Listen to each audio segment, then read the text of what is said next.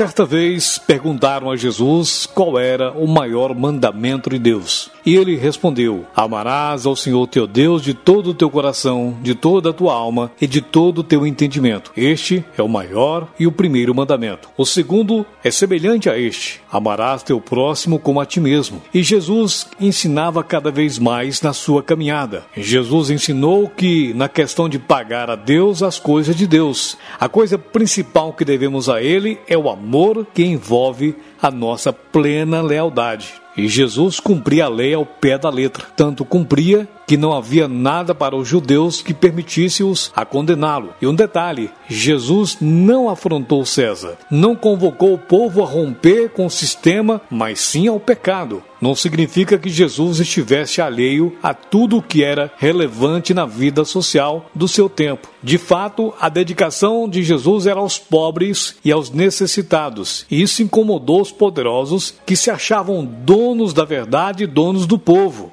Jesus pregava a justiça social e, sobretudo, o amor ao próximo e sem exclusão. O discurso de Jesus não respondia às expectativas políticas que o povo imaginava que teria o Messias. Jesus não cometeu nenhum pecado, nenhuma mentira, nada foi achado da boca de Jesus. Imagine quantas calúnias, Jesus sofreu. Quantas acusações fizeram ao Filho de Deus e na cruz Jesus pediu ao Pai que nos perdoasse. Um ato sublime de amor por nós. Nesse novo amanhecer, nesse novo dia, peça a Jesus este dom de perdoar. Aprenda que a maior demonstração de fraqueza de uma pessoa é não saber perdoar. Pense nisso. Acredite em Deus, acredite em você. Sou Marcelo Toller quero te ver de bem com a vida.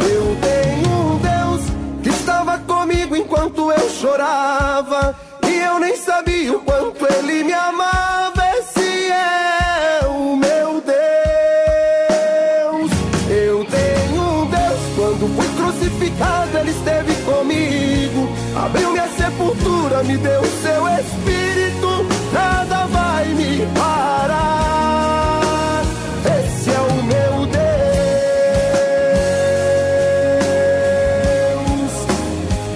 é o meu